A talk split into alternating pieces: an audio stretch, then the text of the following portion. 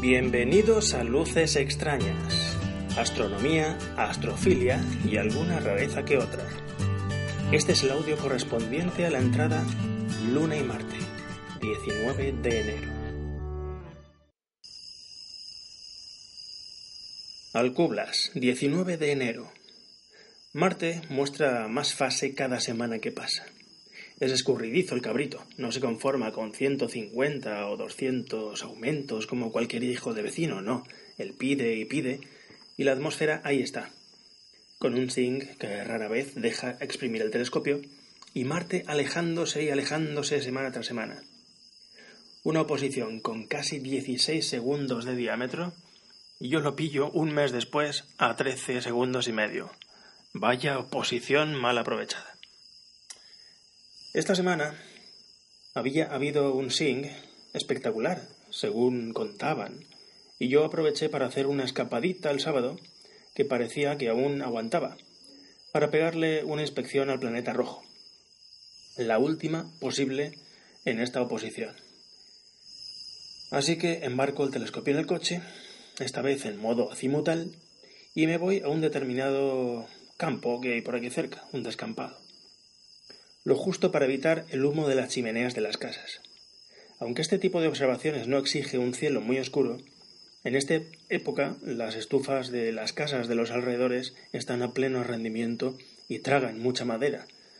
Más de una vez me han arruinado alguna observación por culpa de ser perezoso y querer quedarme a observar en la terraza.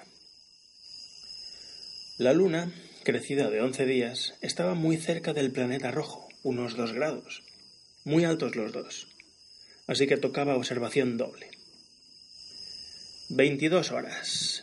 Llego al destino, no muy bueno, pero probablemente y hasta la fecha donde he observado más horas en mi vida. Cajón azimutal al suelo, tubo encima, ventiladores en marcha y a disparar. Bueno, era evidente que pese a que el tubo no estaba muy caliente, todavía le quedaba un ratito para meterle caña, Así que la luna y aumentos moderados fue la primera opción.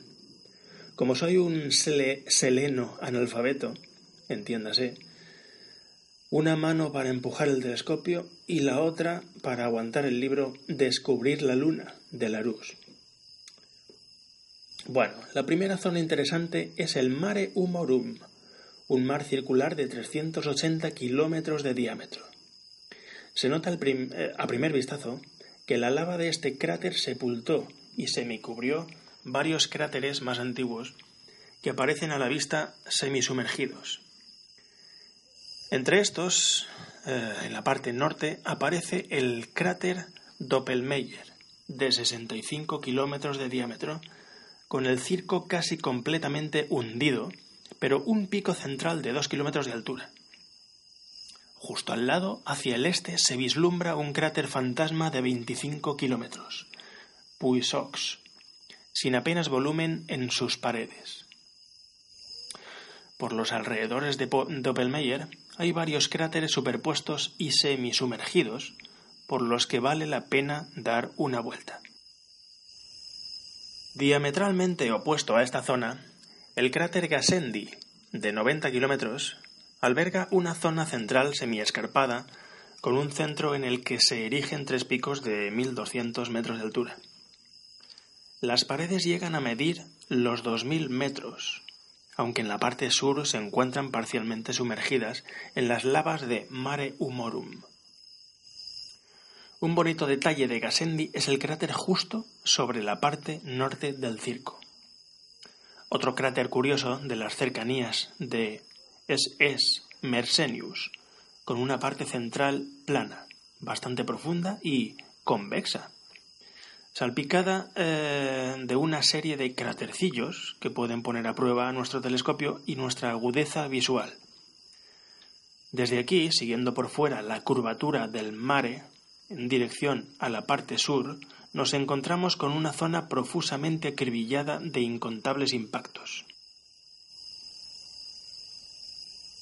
Otro cráter curioso de las cercanías es Mersenius, con una parte central plana, bastante profunda y convexa, salpicada de una serie de crátercillos que pueden poner a prueba nuestro telescopio y nuestra agudeza visual.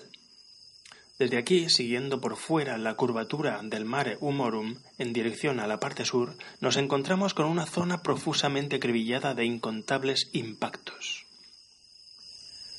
A medio camino entre el centro y el norte, todavía en Oceanus Procellarum, nos encontramos con el pequeño pero brillantísimo Aristarchus, bien visible incluso cuando hay luz cenicienta.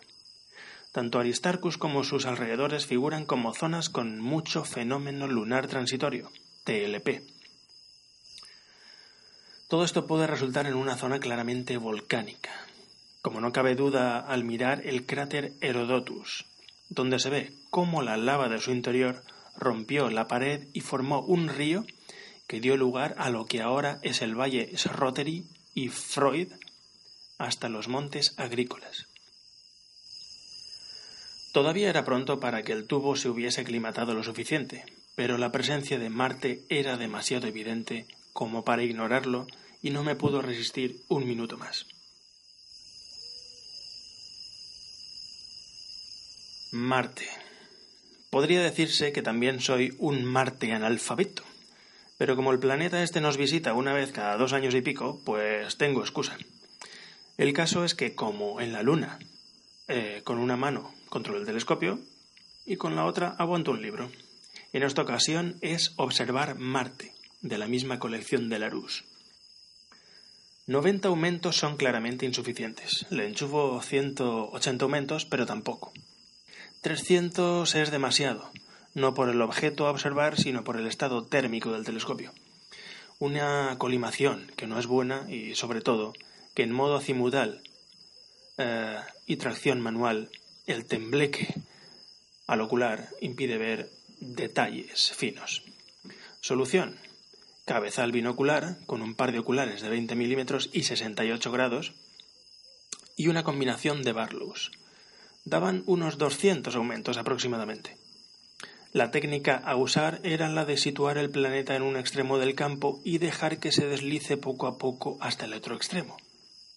La combinación de los dos ojos observando obra milagros en la percepción de detalles. En la parte central domina claramente Sirtis Major. Es de los pocos accidentes marcianos que conozco. De todos modos, intentaba consultar el libro a cada momento para orientarme. Se le adivinaban ciertos entrantes o dientes, no sólo el entrante oscuro. En ocasiones percibí como un corredor que une Sirtis Major con Utopía. En la parte contraria, al sur, eh, destaca el As. Resulta que al ser una cuenca, se suelen formar y enganchar nubes marcianas allí, reflejando tanta luz que muchos observadores suelen confundir esta zona con el casquete sur. En esta ocasión destaca, eh, pero no tanto. No debía haber nubes en ese momento. Estaba yo intentando ver algo más, eh, la zona de Mare Tirrenum, sin mucho éxito, y me di cuenta, al cabo de un rato, de que cada vez se hacía más difícil la observación de esa zona. Y es que el planeta está rotando. Sí, ya sé que es normal que rote, son 24 horas y media, pero yo he observado Marte en contadas ocasiones y fue la primera vez que fui consciente de la rotación del planeta rojo en una observación. Ahora comprendo a los que están pirrados por la planetaria. Pese a tener tan pocos planetas que observar, esto engancha. Conforme desaparecía Hesperia y Ausonia por un horizonte, emergía Sinus Abaeus todo lo que es de largo y Sinus Meridiani por el horizonte contrario. Mientras Sirtis Mayor empezaba a derivar peligrosamente. Una escapada de nuevo a la Luna, dando tiempo a Marte para que rotase un poco más, y así ver detalles nuevos, me lleva esta vez a la llanura del Oceanus Procellarum, salpicada de cuando en cuando por un monte que sale de la nada y proyecta una larguísima sombra sobre un suelo completamente llano. Tenemos los montes Gruithuisen, los montes Hamburger o Delisle, acompañados por cráteres tan solitarios como Angstrom o Wollaston, y alguna grieta cercana a Aristarchus. Curioso es Van Briesbroek, con un cráter más pequeño, superpuesto, de 10 kilómetros de diámetro y uno en profundidad. Cráteres fantasma como Prince. Vaya, ¿qué decir de esta zona? Al ser menos accidentada, lo que hay resalta más.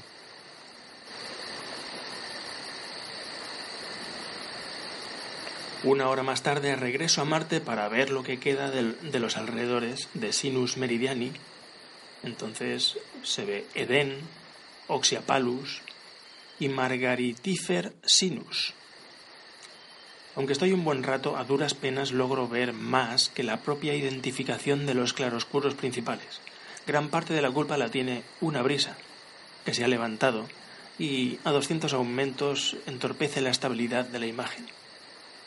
Otra parte de culpa la tiene el cansancio, tanto físico como de atención. No estoy preparado para observación planetaria prolongada. Marte ya está cayendo. Ya no está tan alto y bien posicionado como tres horas antes, y doy por concluida la sesión. No creo que, tengo, que tenga otra oportunidad de verlo de nuevo las próximas semanas, así que me despido del planeta rojo casi casi hasta la próxima oposición. Adiós, Marte, adiós.